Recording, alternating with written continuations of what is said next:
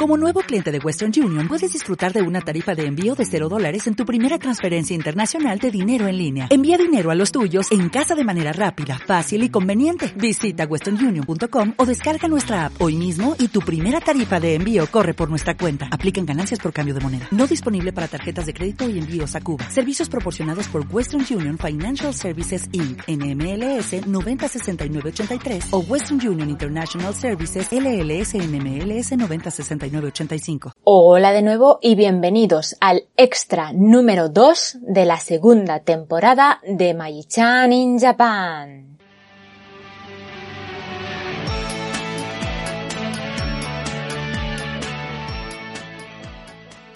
Hola, ¿cómo estáis? Yo estoy muy bien, con un día lluvioso, que por cierto dicen que es posible que nieve. Vamos a ver si es verdad, porque el año pasado no nevó, si no recuerdo. Ah, bueno, sí, nevó en marzo, pero lo que es el invierno del año pasado no nevó en Tokio y lo que llevamos del 2021, de invierno del 2021, tampoco ha nevado y siempre suele llevar, no, siempre suele nevar una o dos veces por estas fechas más o menos.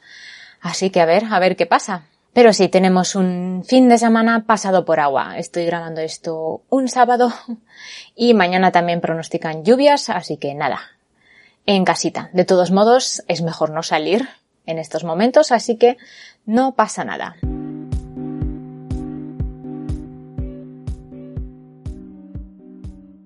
Y por cierto, quería agradeceros la buena acogida que ha tenido la idea de enviaros una postal a los mecenas ya he recibido unas cuantas direcciones y ya dentro de muy muy poquito compraré las postales y os las enviaré. Quería haber ido hoy, pero con este tiempo la verdad es que no apetece nada porque es que encima hace bastante frío. Os pido perdón por adelantado, pero os prometo que voy a cumplir mi promesa. Uy, pero os prometo que voy a cumplir mi promesa. Ya son dos promesas, ¿no? Ay, ay, ay. No, pero en serio, sí, sí, lo voy a hacer, ¿eh?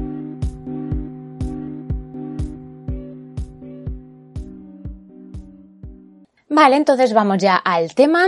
Eh, ¿De qué os voy a hablar hoy? Pues como habéis podido ver por el título, os voy a hablar de las postales de Año Nuevo. Y bueno, ¿qué son las postales de Año Nuevo? Bueno, por el nombre ya os lo podéis imaginar. Pues son unas felicitaciones en forma de postal que se envían a finales de año a familiares y amigos, eh, incluso las empresas las envían a sus trabajadores también. Y estas postales suelen llegar a sus destinatarios eh, a primeros, en los primeros días del año y sirven para eso, para felicitar el nuevo año. Son muy parecidas a las postales navideñas, las postales de Navidad que escribimos o escribíamos mejor dicho porque se está perdiendo un poco la costumbre y que enviamos a nuestros allegados eh, en las culturas occidentales, ¿verdad? Pero hay algunas diferencias de las que os voy a hablar más adelante.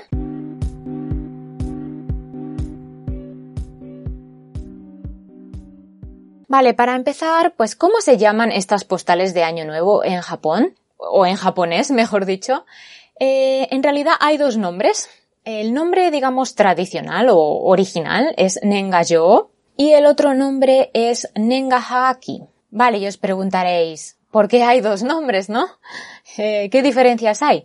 Bueno, es casi lo mismo, lo que pasa que como os he dicho, Nengayo es la palabra original, son las postales tradicionales, no tienen un formato definido y necesitan sello cuando se envían. Y Nengahaki son las más populares, digamos, son las que vende la compañía de correos, la, la Japan Post, y tienen un formato definido y no necesitan sello, porque ya vienen con un sello particular, no sé cómo explicarlo. Os voy a dejar algunas fotos y algunos enlaces a páginas web donde podéis encontrar mucha información sobre las Nenga Yo y las Nenga Hagaki, en japonés por eso pero ahí podéis ver cómo son y veréis que tienen eso, un sello, pero es un sello no el sello típico de papel, sino un sello de tinta, digamos, es el franqueo pagado, creo que se dice, ¿no? Entonces cuando las compras, y compras las oficiales de la, de la empresa de Japan Post, no necesitas ponerle sello a la postal. En las otras sí, porque ya son unas postales que no pertenecen a la Japan Post y se pueden usar de la misma manera que las Nenga Hagaki, pero tienes que ponerle sello.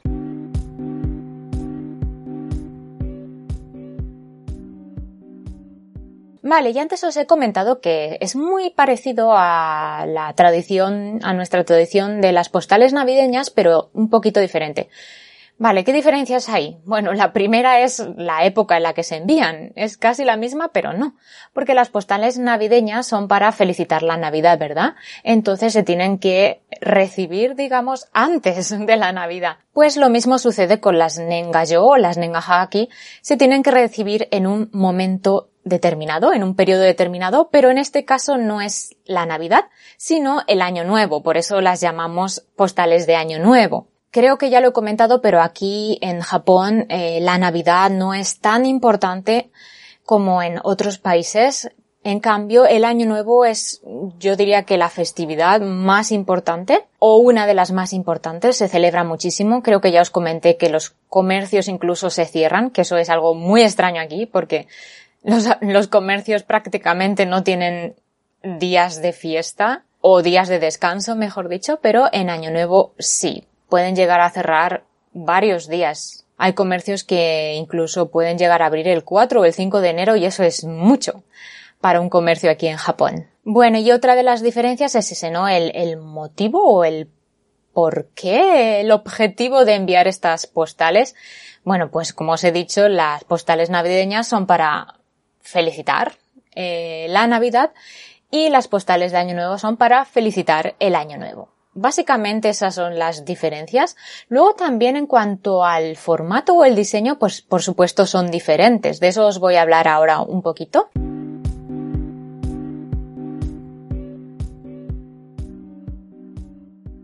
Vale, pues tanto la Nengayo como la Nenga Hagaki pues tienen forma de postal, pero es solamente una, ¿cómo lo puedo decir? Se compone solo de una lámina, no sé si me explico. Eh, algunas postales navideñas tienen dos láminas, ¿no? Y se abren y se cierran. La Nengayo eh, solamente es una lámina, tiene la parte de delante, la cara y la cruz, digamos, ¿no? La parte trasera. En la parte delantera, pues suele tener un dibujo, un diseño, normalmente sencillo, y siempre o casi siempre aparece la figura del signo del zodiaco de ese año. Por ejemplo, este año es el año del buey, pues eh, en la portada, en la parte delantera, siempre hay un diseño de, de un buey o de una vaca. Si no aparece un dibujo de un buey o de una vaca, aparece el kanji, el kanji de vaca, pero no el que todos conocemos o el que se suele estudiar cuando estudias japonés, sino que para los signos zodiacales se usan kanjis diferentes para los animales. Es muy curioso, pero así es. Y en la parte trasera, pues es donde ah, aparece el sello y la dirección, la, dirección del destinatario. Y prácticamente no hay nada más ahí, pero sí os estoy engañando porque hay unos números que ya os explicaré un poquito más adelante eh, de qué se trata eso. ¿Qué son esos números?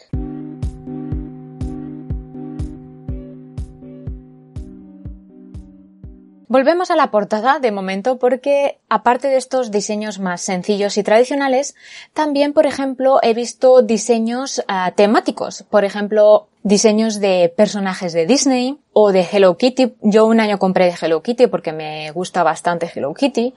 Por ejemplo, este año había de Kimetsu no Yaiba, este anime que goza de tanta popularidad actualmente. También he visto de Snoopy, de las mascotas de las Olimpiadas, mascotas del béisbol, etcétera, etcétera. Hay infinidad de diseños. Y luego también hay ah, postales personalizadas. Esto eh, últimamente se hace mucho. Por ejemplo, yo tengo una amiga, una amiga japonesa, que me, cada año me envía su Nengajo, su postal de año nuevo, y siempre es una postal personalizada en la que aparece pues fotos de su familia. Y como os digo, esto es algo que se está, últimamente creo que muchos japoneses lo están llevando a cabo, les gusta mucho eh, enviar las Nengajo con las fotos de los miembros de su familia. Especialmente si en esa familia hay niños, pues entonces ya, como podréis imaginar, por ejemplo, si le envían la foto a los abuelos, pues es algo que les gusta hacer, ¿no? Poner la foto de sus niños para que los abuelitos la, las vean, ¿verdad? Y en esta portada, en esta parte delantera, pues también hay pues un pequeño mensaje de felicitación del año nuevo que puede ser ah, ya fijo, un mensaje ya establecido. Por ejemplo, la de mi amiga pues pone Happy New Year que eso está eh, impreso, digamos, y luego hay también un pequeñito mensaje impreso felicitando el año nuevo y luego hay un mensaje escrito a mano ya por mi amiga. Y aparte, en esta parte delantera también está el nombre de la, o nombres, mejor dicho, de las personas que te envían esta tarjeta y su dirección postal también.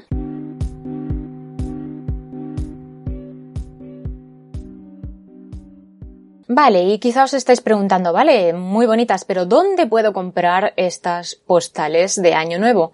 Bueno, en muchísimos sitios, por ejemplo, las oficinas de correos, por supuesto, ahí podéis comprar las oficiales, las Nengahaki. También las podéis comprar en los combinis, las de las oficiales, las de la oficina de correos, las de la Japan Post, también las podéis encontrar en los combinis, ¿eh? Eh, luego en las tiendas de electrodomésticos, en supermercados, en tiendas online, es decir, también las puedes comprar por internet, las eh, reservas, digamos, y te las envían a casa. ¿Y cuándo se ponen a la venta? Pues, por ejemplo, el año pasado, es decir, en el 2020, se pusieron a la venta a partir del 15 de diciembre. Normalmente es por esas fechas, a mediados de diciembre. Y como os he comentado antes, llegan a las casas, a sus destinatarios, normalmente el día 1 de enero, que yo siempre que veo a los carteros el 1 de enero pienso, pobrecillos, porque los hacen trabajar el 1 de enero para que las postales puedan llegar ese día. Eh, la empresa Japan Post se compromete a enviar, o mejor dicho, se compromete a que los destinatarios reciban las postales el 1 de enero. Pero hay unas condiciones para que eso ocurra así, claro. Eh, por ejemplo, tienes que enviar las postales entre el 15 de diciembre, es decir, el día que se ponen a la venta, y el 25 de diciembre. Si lo haces de esa manera, es seguro, se comprometen a que la persona a la que le envías la postal reciba la postal el día 1 de enero. Por ejemplo, si lo envías a partir del 26 de diciembre al 28 de diciembre, es posible que no le llegue el 1, pero se comprometen a que llegue eh, entre el 1 y el 3 de enero. ¿Qué pasa si la envías a partir del 29 de diciembre hasta el 5 de enero? Entonces la van a recibir en el periodo Matsuno Uchi. ¿Qué es eso del Matsuno Uchi? Bueno, el Matsuno Uchi es el periodo en el que están los adornos de Año Nuevo en las casas y también en los templos. Es un periodo que varía un poco, depende un poco de la persona o de la región. Por ejemplo, en la zona de Kanto, donde está Tokio, eh, normalmente se entiende que es hasta el día 7, el Matsuno Uchi y en la zona de Kansai, que es por ejemplo donde está Osaka, es hasta el día 15. Pero en este caso, en el caso de las Nengayo o Nengahaki, se refieren al día 7. Es decir, más allá del día 7 ya no se pueden recibir las postales porque en ese momento empieza el periodo llamado Kanchu Mimai, que es cuando se reciben postales, pero postales para preguntar por la salud de las personas porque es un periodo frío, ¿no? desde enero hasta marzo hace bastante frío en general en todo Japón, ¿no? Entonces, como podéis ver, está todo como muy controlado o muy, no sé cómo decirlo, normativizado. Entonces, pues no podéis enviar estas postales cuando os plazcan, ¿no? En resumen, las postales se pueden enviar desde el día 15 de diciembre hasta el 5 de enero. En ese periodo se pueden enviar y el destinatario las recibirá en un día u otro dependiendo de cuándo las hayáis enviado.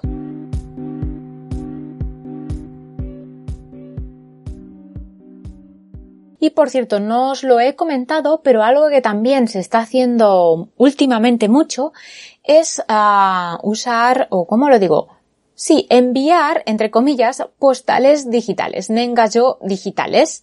Esto ocurre porque, bueno, se está perdiendo bastante la costumbre de enviar las nengayo de papel, o de cartulina, mejor dicho, un poco como las postales navideñas en España, eh, a muchos japoneses pues les da mucha pereza o es que en realidad es bastante engorroso porque tienes que ir a comprar las postales, eh, comprar el número adecuado para poder enviar a todos los miembros de tu familia, luego las tienes que escribir, tienes que también escribir la dirección, eh, enviarlas, o sea, es decir, echarlas al buzón y bueno, pues es un proceso un poco tedioso, ¿no?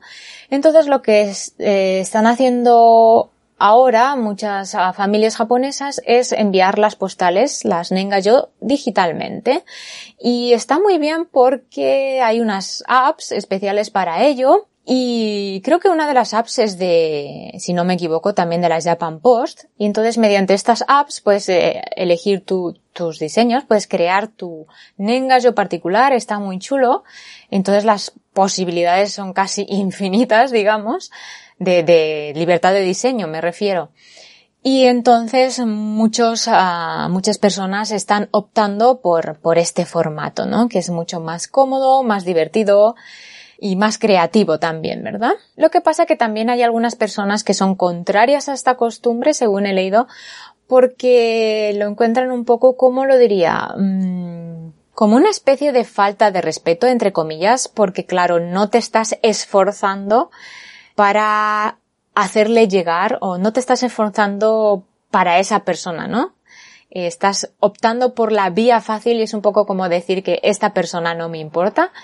Pero bueno, eh, esta es una de las opiniones que, que he podido leer. Yo no me decanto ni por una opción ni por otra. Creo que las dos opciones está bien. Y la verdad es que yo hace, creo que el año pasado ya no lo hice, pero al principio tenía la costumbre de, de comprar la Nenga yo y enviársela a mi amiga. Y la verdad es que sinceramente es un poco rollazo. Y eso que yo solo se la enviaba a mi amiga, porque bueno, de las personas... Ah, bueno, no, miento, también se la enviaba a mi empresa y ya no recuerdo si a alguien más. Creo que enviaba unas tres solamente. Y aún así, pues me parecía bastante tedioso y es que además en diciembre, pues yo tengo mucho, mucho trabajo y apenas tengo días de descanso. La universidad apenas tiene días de, fiesta, de vacaciones de Navidad, digamos, o de fin de año, mejor dicho. Y coincide con el periodo en el que tenemos que estar preparando ya las programaciones del año siguiente, así que tenemos muchísimo trabajo y la verdad es que no tengo tiempo de estar pensando en la nenga yo. Y me imagino que muchas otras personas están en esta misma situación, súper ocupadas en ese periodo del año y claro, ellos tienen que enviar las postales a muchísimas más personas porque tienen la familia aquí, ¿no? La familia, los amigos, etcétera. Así que la verdad que a mí no me parece mal eh, la idea de las postales de Año Nuevo digitales. Que a decir verdad yo no lo he probado, pero también me imagino que requiere su tiempo porque tienes que diseñarlas, elegir las fotos que quieres poner en el caso de que le pongas fotos, también escribir el mensaje y luego tienes que enviarlas, no físicamente, pero las tienes que enviar Creo que ellos las envían por Line o por email también, así que bueno, también lleva su tiempo.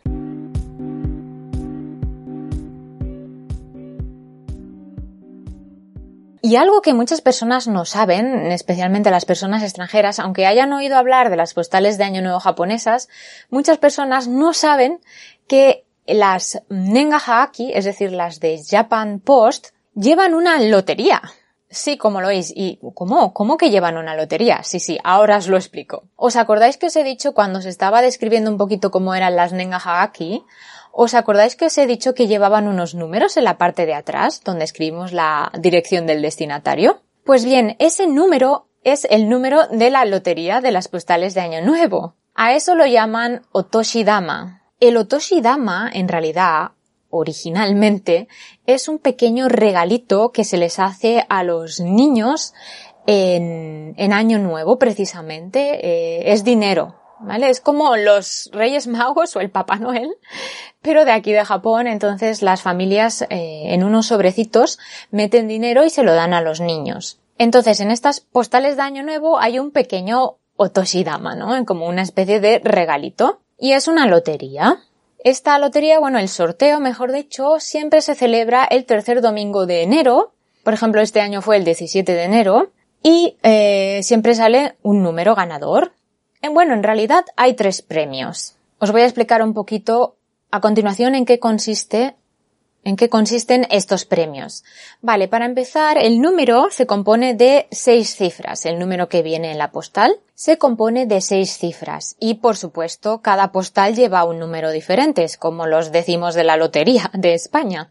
De la lotería de Navidad, bueno, de, de cualquier lotería. Entonces, como os he dicho, hay tres premios. El primer premio son seis cifras. o sea, el número ganador son seis cifras. Es decir, que tienen que coincidir todos los números con el número, con el número sí, todas las cifras, las seis cifras tienen que coincidir con las seis cifras de tu postal. Si no coinciden todas las cifras, pues no te llevas el primer premio, evidentemente. El primer premio son 300.000 yenes en metálico o también te pueden dar una tarjeta con dinero electrónico por valor de 310.000 yenes. Es decir, que vale la pena canjearlo por la tarjeta. Aunque la tarjeta, claro, no la puedes usar en todos los sitios que tú quieras. Y hay varios tipos de tarjeta, por ejemplo, la tarjeta Ponta, que es la de los Combinis Lawson, por ejemplo, la tarjeta Nanaco, que es la de los 7-Eleven, luego la tarjeta de eh, Amazon, que más la de Apple Store, Google Play, etcétera, etcétera. Eh, luego el segundo premio, ¿verdad? El segundo premio son cuatro cifras. Las cuatro últimas cifras de tu postal. Si coinciden con esas cuatro cifras del segundo premio, del número ganador, pues te llevas el premio llamado Furusato Kozutsumi. ¿Y en qué consiste este premio? Bueno, pues no está nada mal, pues te dan a elegir un producto, digamos, de entre 39 posibles productos puedes elegir uno de ellos y hay un montón de cosas. La mayoría son pues productos de alimentación, por ejemplo hay arroz, hay té, alganori, pescado, osembe, yo que sé, flanes, galletas, mermelada, curry, hay de todo. Luego os pondré la, la página web en la cajita de descripción para que podáis ver la variedad de productos que hay. Claro, este premio, este segundo premio le toca a más de una persona, porque como os he dicho son las cuatro últimas cifras, entonces, pues más de una persona lo va a recibir. Luego, aparte de comida, pues también, por ejemplo, estoy viendo un cuchillo de cocina, una olla para cocinar, una almohada, un termómetro, una báscula, un juego de té. Ah, no, es una tetera solamente, una silla de camping, otra cosa que no sé ni lo que es, ah, para cocinar tempura, y luego una especie de vaso de camping, creo también una especie de cantimplora, pero es como una forma de vaso metálica. Bueno, pues eso más o menos es todos los productos que hay y puedes elegir uno. Vale, y el tercer premio, ¿qué es el tercer premio? Es un poco como el premio de consolación, la verdad, y son las dos últimas cifras. Como podréis ver o imaginar, Claro, al ser las dos últimas cifras, este premio le toca a muchísimas personas, entre ellas yo. sí, este año me ha tocado el tercer premio. Diréis, ¡oh, qué suerte, Maggie! Bueno, os he dicho que era el premio de consolación, ¿no? Entonces, ¿este tercer premio en qué consiste? Pues en una lámina con un par de sellos. Los sellos, eso sí, son muy bonitos, son sellos especiales de Año Nuevo. Este año, por ejemplo, tienen el diseño, uno de ellos es una grulla, la grulla japonesa, y el otro sello tiene una tortuga. No sé muy bien por qué. Yo me esperaba un buey o una vaca, pero no tiene una tortuga. No he investigado el por qué, pero seguramente lo tiene. Ya sabéis que aquí todo, todo tiene su porqué.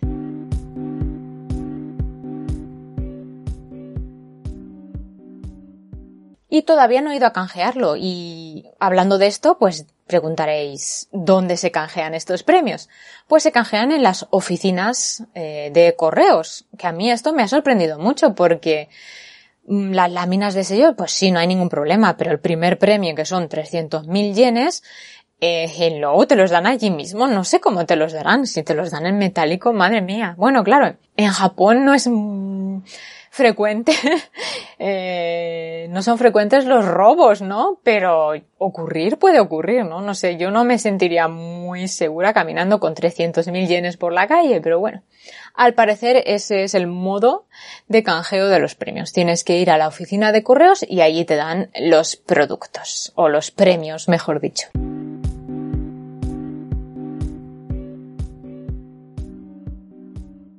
Y otra duda que posiblemente tengáis, pues es la pregunta de hasta cuándo se pueden canjear estos premios, ¿no? O desde cuándo hasta cuándo. Vale, también he buscado esa información. Pues los premios se pueden canjear, en el caso de este año, desde el 18 de enero hasta el 20 de julio. Te dan mucho, mucho tiempo para poder canjearlos. Eh, este año es desde el 18 de enero porque es un día después del sorteo. Por ejemplo, el año pasado creo que fue el 19 de enero, entonces podías canjearlo a partir del 20 de enero. Y como os he dicho, se canjean en cualquier oficina de correos.